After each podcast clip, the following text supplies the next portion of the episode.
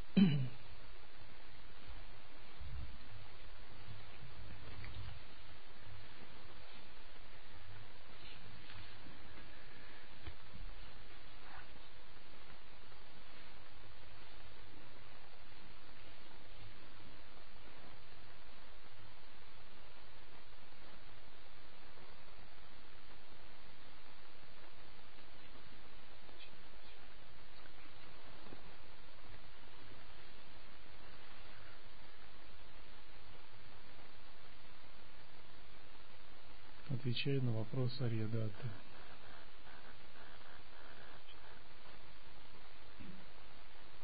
В любом случае, даже если бы у меня не было собственного присутствия осознанности, все равно во всех этих тайных предсказаниях, изучении терма небесная дхарма, говорится о том, что после смерти я предстану перед Буддой безграничного света – это жизнеописание одного святого, который описывает свои мистические опыты и предсказания, которые он получил.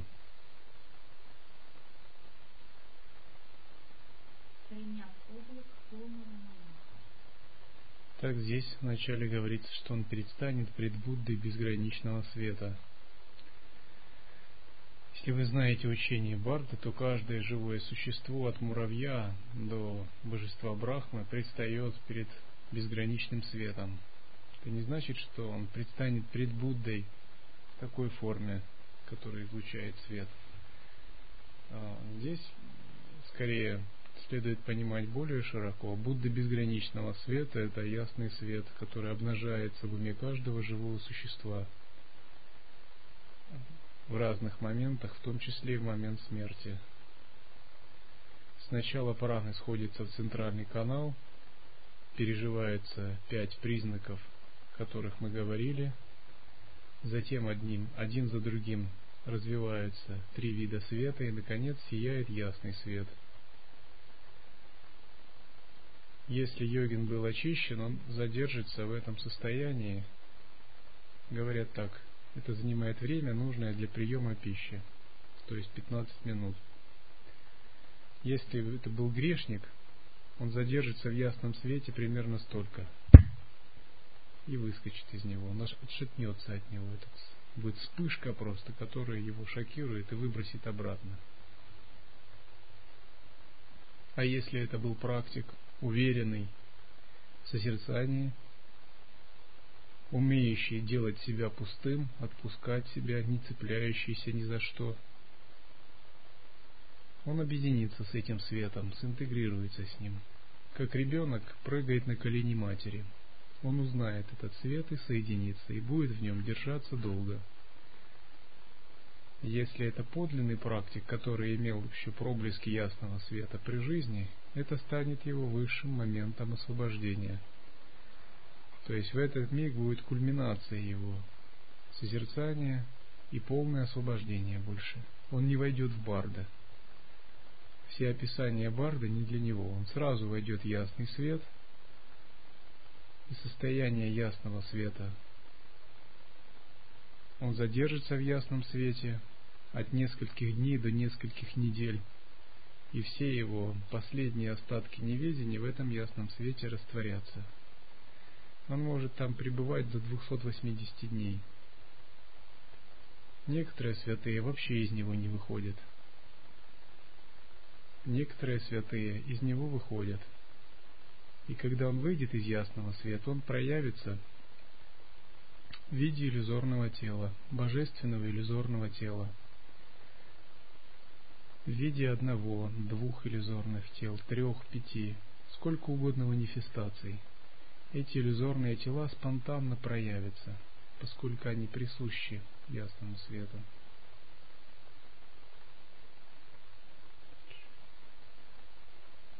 Я буду пребывать там всегда, проявив пять своих эманаций, идти чисто в. Я буду там пребывать всегда, говорится, что Святой говорит, я всегда буду душой пребывать в недвойственности, в ясном свете, то есть в подлинном глубине созерцания.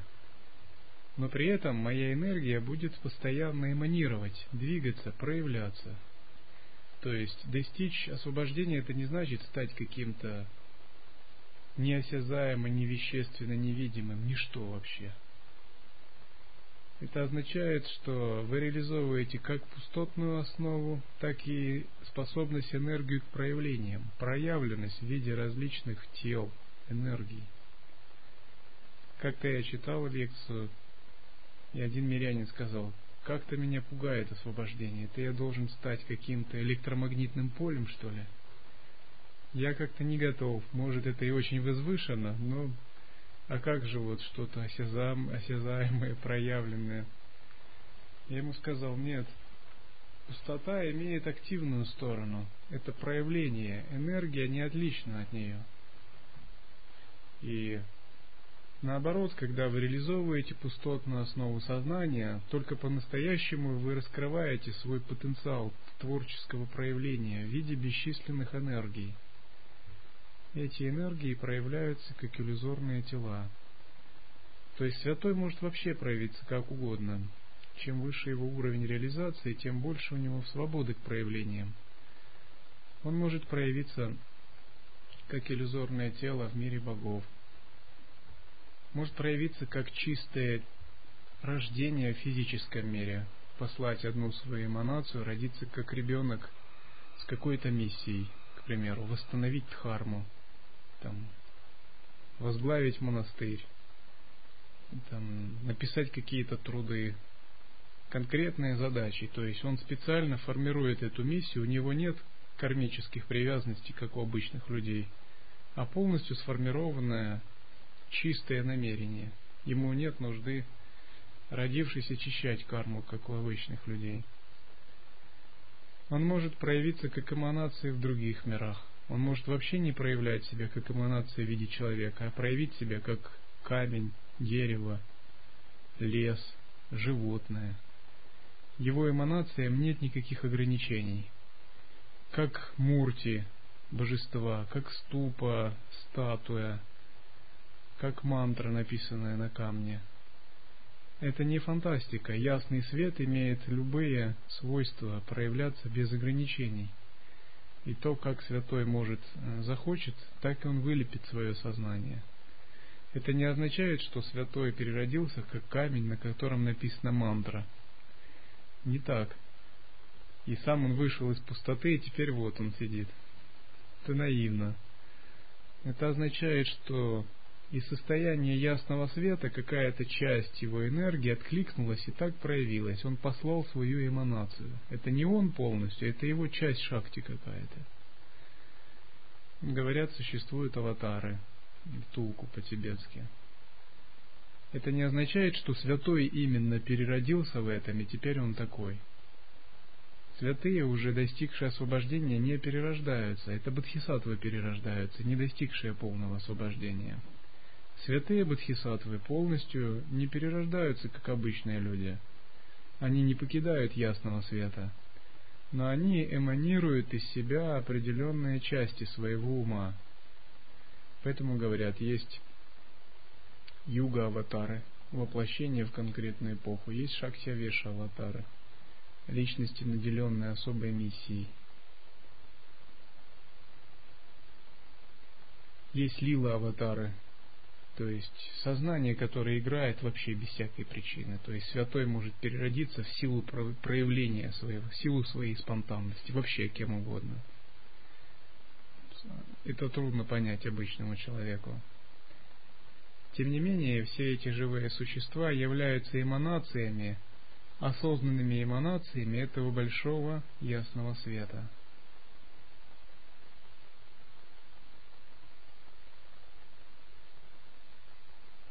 В зависимости от полноты этой эманации, это воплощение будет полностью осознавать себя, или оно не будет осознавать себя, но просто выполнять свою миссию, даже не зная, кто, кто его послал туда. Вот так. Оно восстановит свое сознание и вспомнит позже, когда его миссия будет завершена. В момент полного пробуждения йогин очищает пять элементов. Тогда пять элементов раскрываются как пять пространств. Земля, вода, огонь и ветер проявляют свою священную природу. Когда проявляется священная природа пяти элементов, то в потоке сознания йогина уже нет клеш, загрязнений, связанных с пятью элементами, а возникает пять чистых состояний. Внутри эти пять чистых состояний условно называют пять чистых земель. И когда йогин обретает эти пять чистых состояний, то у него появляется способность родиться в таких пяти чистых землях, эманировав себя как пять чистых иллюзорных тел.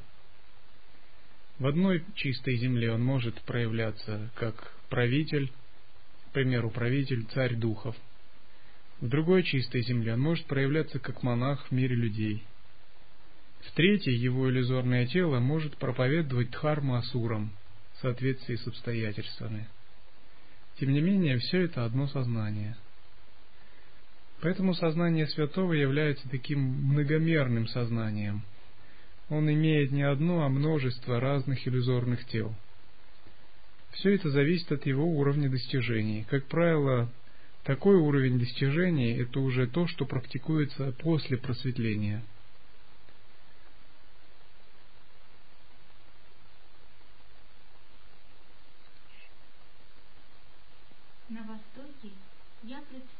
перед Буддой медицины, как Бодхисаттва по имени постоянно зрящий всех живых существ, с телом синего цвета и стану слугой Будды медицины. В зависимости от того, кому поклонялся йогин, какими божествами практику выполнял, такие образы или такие существа проявятся в чистых землях. Ну, то есть, если вы выполняете практику почитания Дататреи, Сарах или Рамалинге, то в чистых землях существуют чистые земли, созданные этими святыми, где они полностью э, руководят этими чистыми землями. Эти чистые земли будут созданы из сочетания вашего кармического видения в каналах и кармического видения этих святых, благодаря их взаимодействию.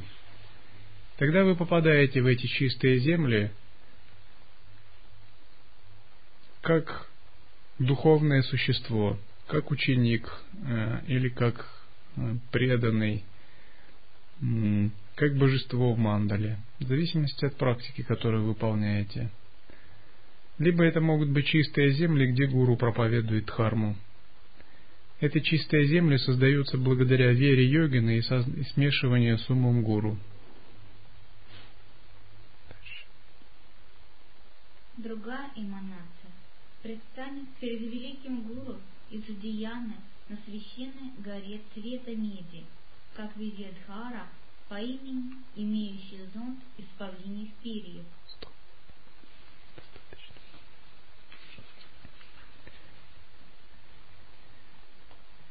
Итак, здесь просто перечисляются подробности, какие эманации или воплощения обретет этот святой. В зависимости от карм йогин обретает такие иллюзорные тела в таких чистых землях, которые ему соответствуют. И для него нет никаких ограничений.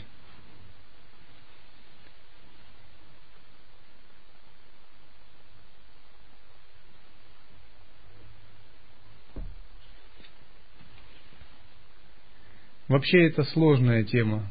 Вопрос задал сложный послушник. Это вообще как бы э, тема размышлений для достигших. Где какое тело создать и прочее.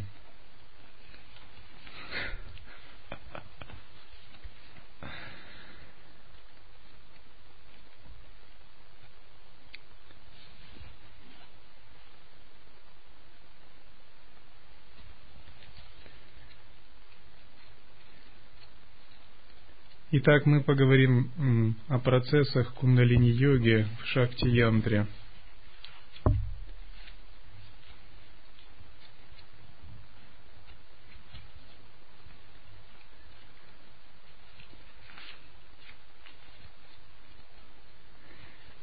С точки зрения тантры, иллюзорное тело создается визуализацией. С точки зрения анутара тантры, иллюзорное тело не создается специальными методами, оно спонтанно проявляется. Это трудно понять. Однако есть такое выражение «три тела изначально нам присущи, присущи нашей природе». И в момент полного опознания нашей природы три тела спонтанно проявляются. Как это объяснить? Когда вы видите сновидение, вы не видите вы не создаете себе иллюзорное тело, оно появляется само, так ведь? Вы видите сон и действуете там, но это иллюзорное тело нечистое. Но в нем нет осознанности, оно состоит из кармических ветров. Но существуют практики, когда мы, работая с телом сновидения, очищаем это тело, создаем его не из клеша, а из чистых пран, и вдыхаем, и вдыхаем в него жизнь ясного света – это один из способов, когда йогин обретает чистое, бессмертное иллюзорное тело, соединенное с ясным светом. И тогда, даже если он оставляет тело в конце жизни, а, все равно он бессмертный. Другим кажется, что он умирает, но отпадает его физическая оболочка. Но перед тем, как умереть, он создал психологическую непрерывность, то есть полностью создал свое «я» в иллюзорном бессмертном теле – и он в нем может также полноценно жить, так же, как и в этом физическом. Таким образом поступали многие святые. В данном случае тело является как бы формой физической, матрицей, в которой заливается и отливается его тонкое иллюзорное тело. И потом тонкое иллюзорное тело словно вытаскивается из формы, как отлитая из матрицы вытаскивается, как отлитая форма, и существует само по себе – Существуют детальные даже описания практик таких. Но они считаются более продвинутыми. Однако в высших практиках анутара тантры считается, что иллюзорное тело достигается просто благодаря открытию естественного состояния и углубления. Потому что иллюзорное тело изначально, иллюзорные тела изначально присущие, спонтанно присущие нашему осознаванию – Поэтому говорится, что йогин в миг узнавания объединения с ясным светом спонтанно реализует различные виды иллюзорного тела. Как это еще можно объяснить? Ну, допустим, когда джети-йогу вы практикуете, вы не визуализируете божеств и не начитываете им мантры, но божества возникают, если вы правильно практикуете. Мандалы появляются, без мантр визуализации все они спонтанно самопроявляются в потоке вашего ума.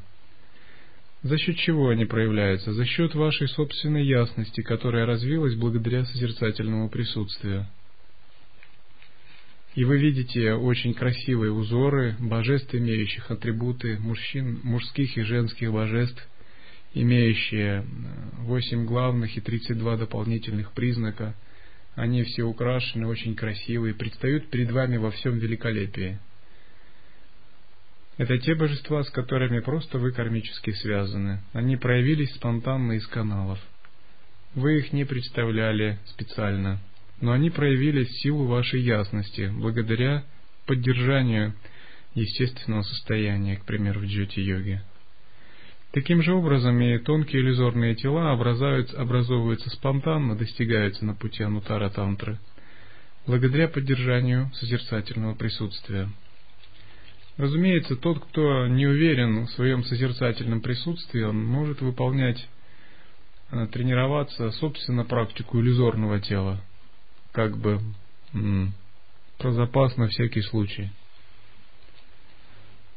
просто занимаясь визуализацией, начитывая мантру и медитируя на объединение иллюзорного тела и ясного света. Это такой надежный путь, если йогин все правильно выполняет.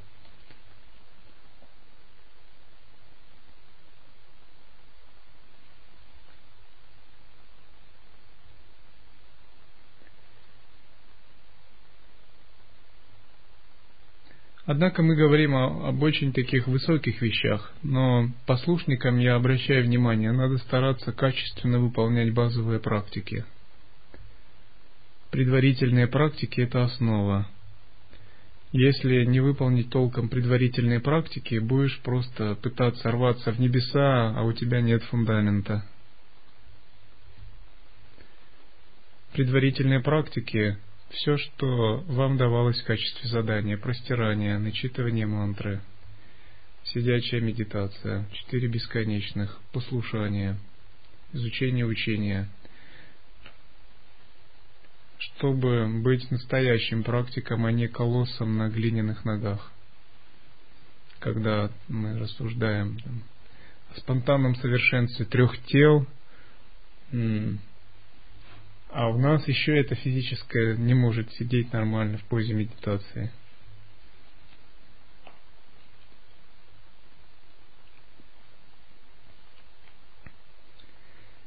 Всегда, когда учения высокого уровня даются, э, они очень привлекательны.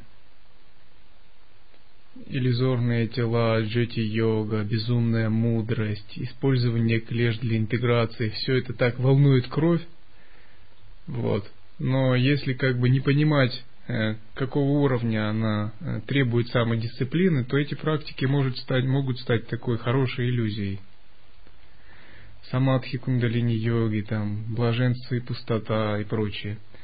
Но вы увидите, что это действительно практики, требующие большой подготовки.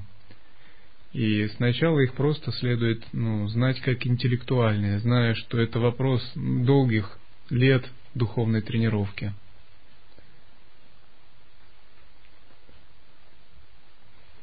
Но по, про пребывание без усилий, целей и законов в недвойственности про это вообще не говорится, как бы. Но всегда следует понимать, что это очень глубок, глубокий уровень йогических, йогических способностей. Итак, каковы процессы практики кундалини-йоги? Сначала перекрываются утечки энергии соблюдением йогических предписаний. Затем очищаются каналы еды и пингала и поверхностные каналы – сахиты кумбака и асанами, анулома вилома. Затем активизируется сушумна, мула бандха, йони мудра цандали, махамудра, махабандха, махаветха. Все это активизирует сушумну. Прана толкается вниз, а пана поднимается вверх, все смешивается. Самана втягивается в центральный канал – элемент огня разгорается, входит в центральный канал, энергия кундалини начинает шевелиться и подниматься. Затем происходит развязывание узлов, грантх. Поднимаясь, энергия тянет другие ветры, наталкивается на загрязнение. Отмывается нечистая карма, нечистые праны начинают очищаться. Йогин испытывает разные ощущения, иногда приятные, иногда нет. Вначале иногда могут быть разные такие и не особо приятные, если он интенсивно практикует. Три грантхи развязываются. Брахма грантхи в пупке, Вишну грантхи в сердце. Когда два грантхи развязываются, йогин уже перестает быть обычным человеком – у него нет такого эго, как у других. Он переходит на элемент пространства. Остается только Рудра Грандхи в межбровье. А йогин, который имеет сильный элемент пространства, он уже как бы не от мира сего. Его ничто в этом мире не волнует. Остается только разные состояния концепции, которые могут его колебать и смущать но ничто из человеческих привязанностей ему не интересно. Восходящий ток энергии развязывает грантхи. Что происходит дальше?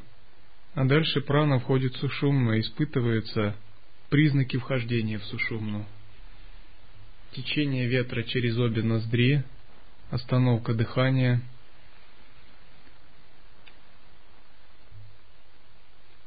Это только вхождение. Затем происходит подъем по сушумне. Когда подъем по сушумне входит, испытывается так называемые пять начальных признаков, о которых мы говорили недавно. Миражи, дым, искры наподобие светлячков, свет наподобие масляного светильника и свет наподобие луны в небе. Что происходит далее? Наступает астральные самадхи, когда физическое тело выделяется из, когда тонкое тело выделяется из физического. Множество разных видов астрального самадхи. Что происходит дальше, когда йогин собирает больше праны и направляет центральный канал? Энергия поднимается к верхним чакрам в сахасрару. Начинается не астральная, а каузальная самадхи, не савикальпа, а нирвикальпа. Тонкое тело может выходить через Вишудха чакру, Анахата чакру. Но главная задача, что поднять ее в Сахасрара чакру. Когда энергия входит в Сахасрара чакру, начинается Амара Варуни, нектар бессмертия, капание нектара, видение света.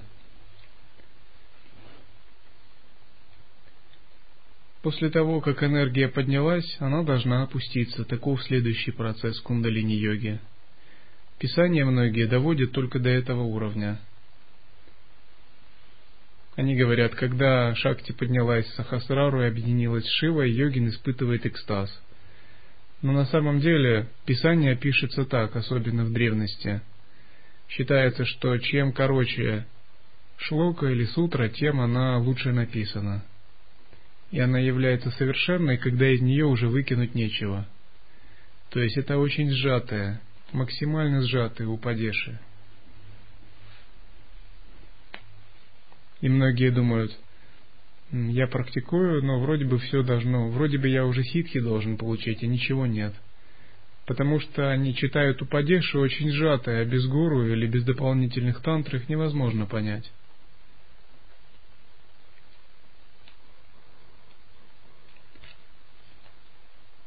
К примеру, известный йог Сидорский – в России.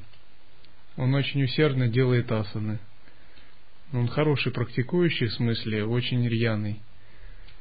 Он писал, да, конечно, там пишут, что будешь, достигнешь ситхи и того, и того, но чего-то этого ничего нет. Но если бы он имел э, гуру, который объяснил этого, с его рвением он мог бы достичь такого.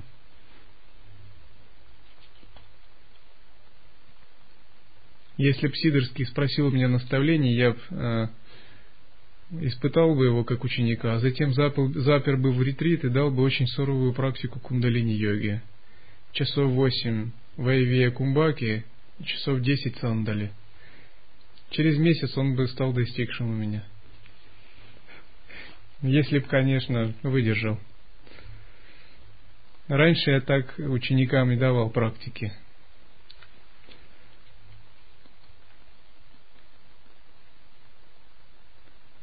Итак, что происходит дальше?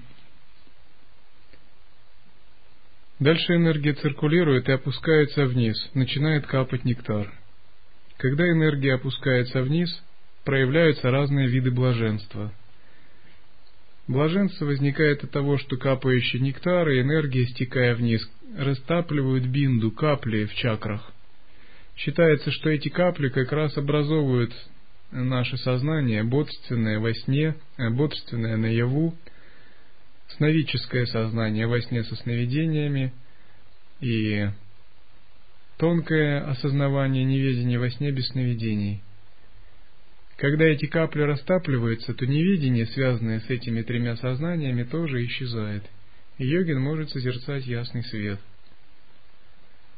и когда энергия начинает стекать и опускаться вниз чакры, возникают разные виды блаженства. Почему говорят, что важно испытать эти блаженства? Потому что это блаженство указывает на растворение двойственных мыслей в теле прани йогина. и на то, что его неведение тоже растворилось. Основных блаженств семь, некоторые считают четыре во многих тантрах, но их может даже больше быть, это разные классификации. Сначала блаженство может испытываться даже при подъеме энергии, то есть энергия поднимается частично, и она входит в чакру, и вы испытываете радость в манипуре. Ну, как такая бодрая жизнерадостность. Радость в анахате, как экстатичный любовный экстаз. Радость Свадистана чакре, имеющая сексуальную окраску. Но это все не истинное блаженство, а только начальное. Их не следует путать с истинными видами блаженства. Эти виды блаженства – это как бы такой намек на истинное блаженство. Истинное же блаженство возникает при опускании энергии, при нисхождении. Оно может быть очень сильным, ну, таким глубоким, я читал так, один э, Лама Оля Нидл при вопросе ученика Раджниша Икрама, когда тот его интервьюировал о мистических опытах, он его описал так. Словно суешь два пальца в розетку, и все электричество города Киева проходит через твое тело. Примерно так он описал вид блаженца. Это очень сильное переживание, с которым даже на земле трудно что-либо может сравниться. И мы упомянем четыре основных вида блаженства. Первое блаженство испытывается в сахасрары чакре. На этом уровне йогин растворяет грубые двойственные мысли и фиксированные идеи. Он проникает в состояние неконцептуальной осознанности. Ну, то есть, он может дать ответ на задачу самоосвобождения – Второй вид блаженства возникает в горле. Если здесь в Сахасраре освобождается поверхностное сознание, но в сновидениях карма остается, то когда переживается блаженство в горле, то карма в сновидениях растворяется. Сновидение йогина меняется, и йогин может удерживать присутствие в недвойственности даже в сновидениях. Затем энергия идет еще ниже, анахаты чакра. Здесь очищается сверхподсознание, растворяется неведение даже во сне без сновидений. Когда йогин пережил нисходящее блаженство в анахаты чакре, то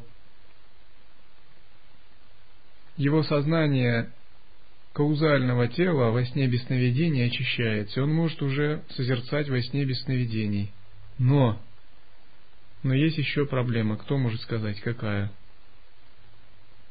кроме Атманади. Почему не, не, не сказать, вот хватит трех блаженств? И так уже достигнуто многое.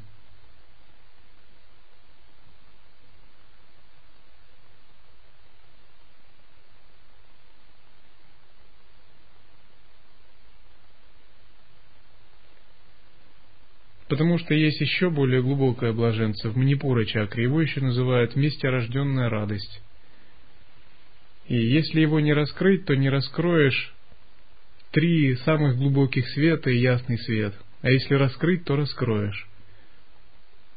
Считается, что раскрытие его дает возможность быстро реализовать три глубоких света и полное освобождение.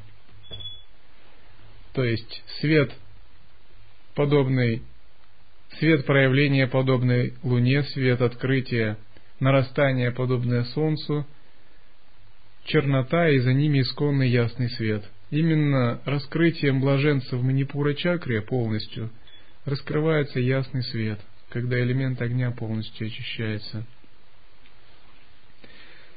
Некоторые считают также, что не Манипура, а э, блаженство Судистана чакры здесь участвует, но в принципе они взаимосвязаны.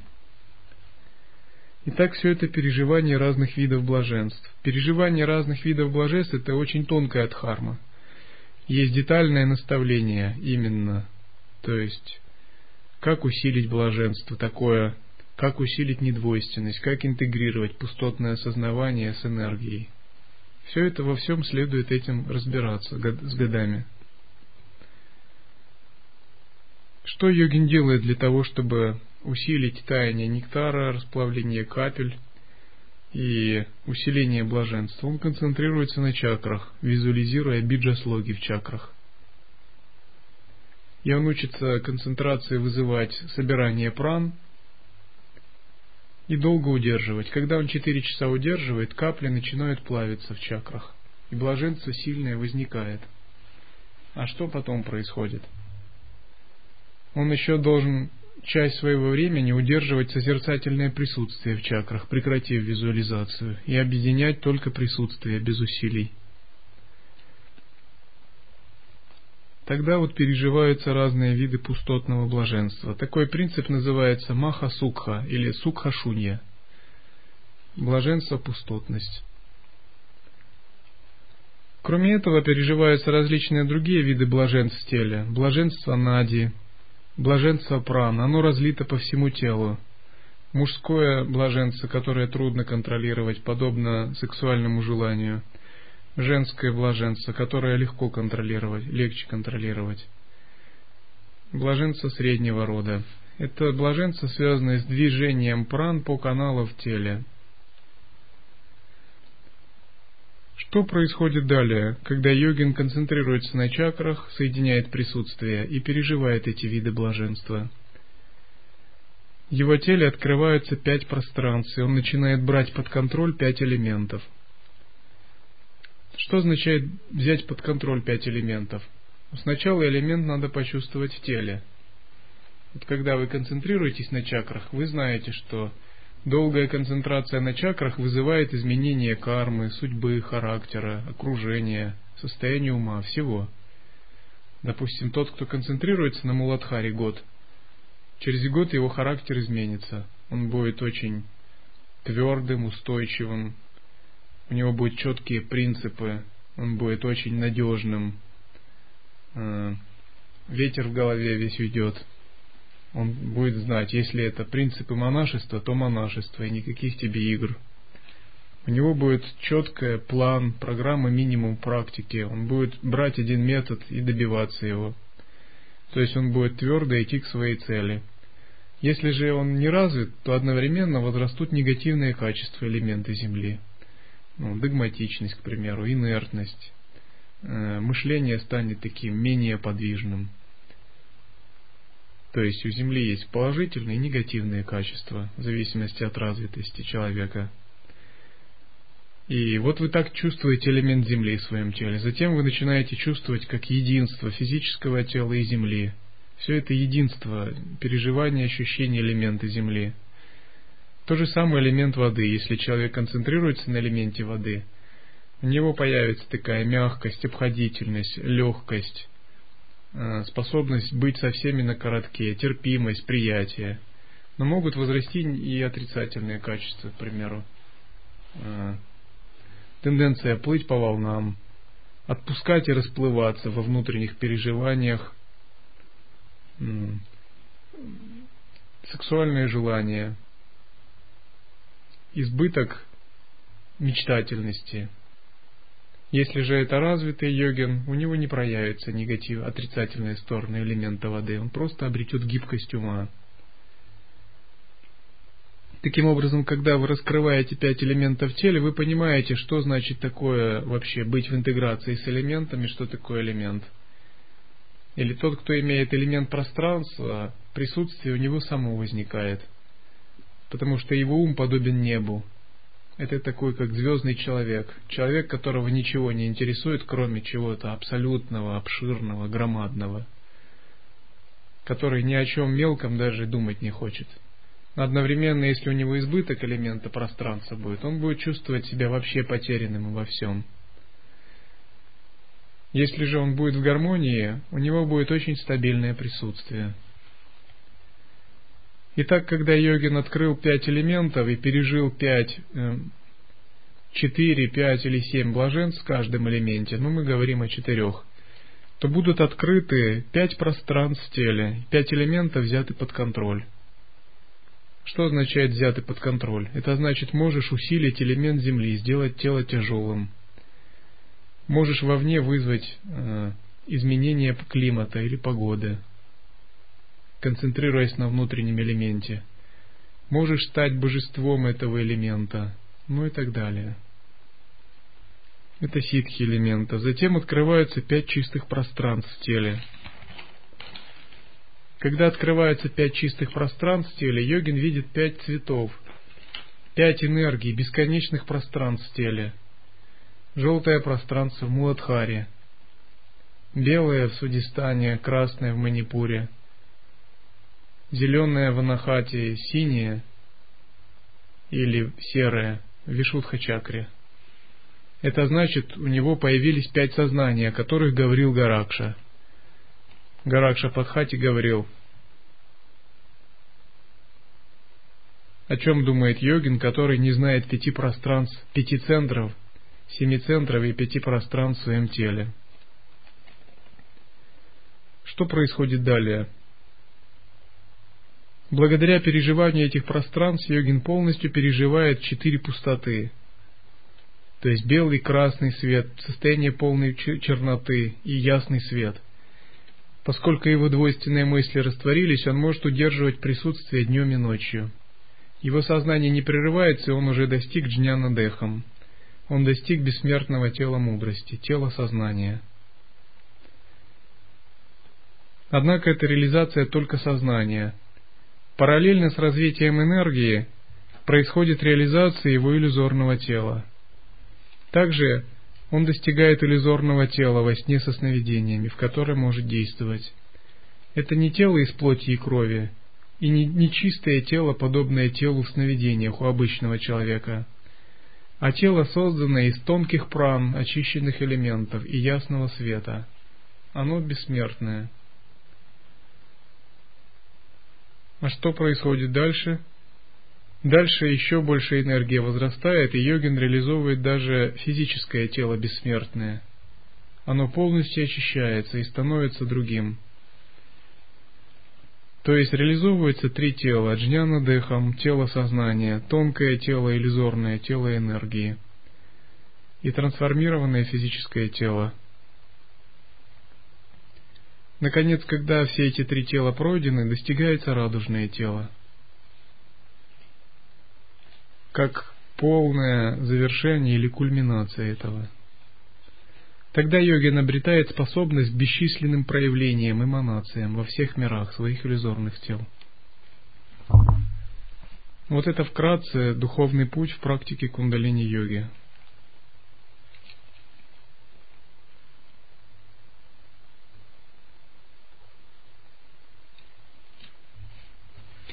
Стоп. Это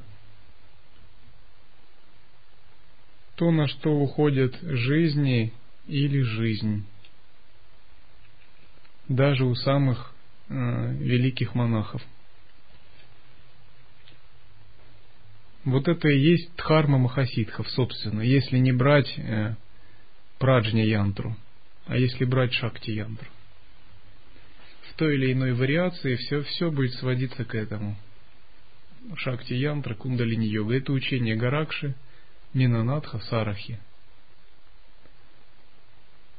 Учение Рамалинги немного различается тем, что Рамалинга проходил все процессы кундалини-йоги, однако он не выполнял ни техник, ни сахита кумбаку, ни випарита карани. Он просто был беспредельно предан ясному свету. Ясный свет все в нем изменил, дал ему переживание четырех блаженств, силы преданности и созерцания. но у него тоже был стадия тепла, мистический огонь. То есть перед достижением блаженства возникает шутхи ушином, стадия тепла. Собственно, блаженство в теле проводит именно, э, дает тепло, элемент огня очень сильный. Тибетском это называется тумо. Если у человека он практикует и у него недостаточно тепла, ему надо делать специальные упражнения для усиления тепла. И Рамалинга тоже имел такое тепло, но он говорил, что он достиг его не упражнениями йоги, а силой самоотдачи, преданности и созерцания –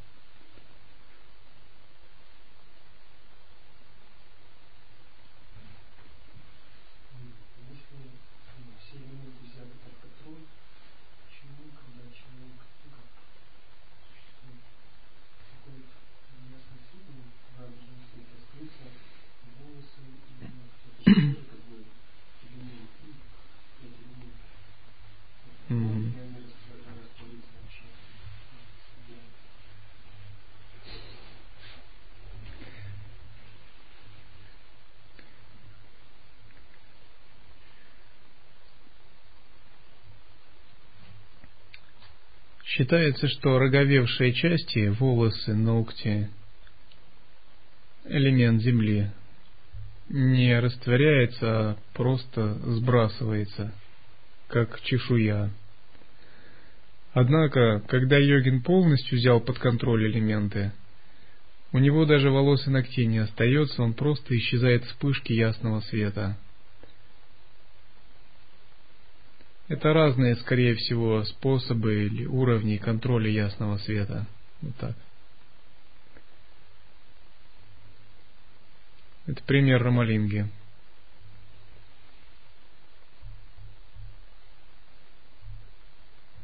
Бывает так, что остается маленькое сжавшееся тело.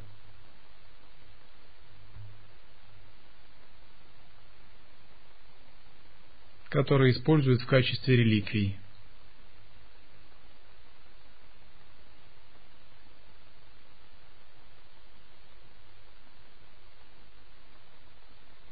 Если же йогин достигает иллюзорного тела и не работает с физическим телом, то его тело растворяется как тело обычного человека. Тем не менее, он тоже достиг бессмертия, только другим способом.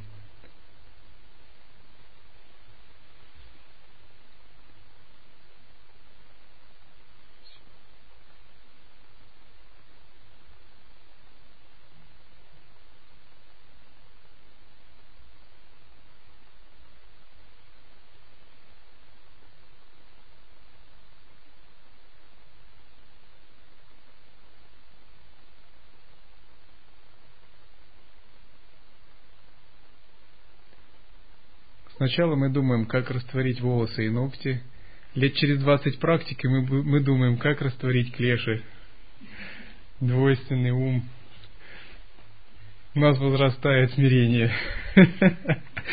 И когда нам удается это сделать, мы тоже это считаем неплохо.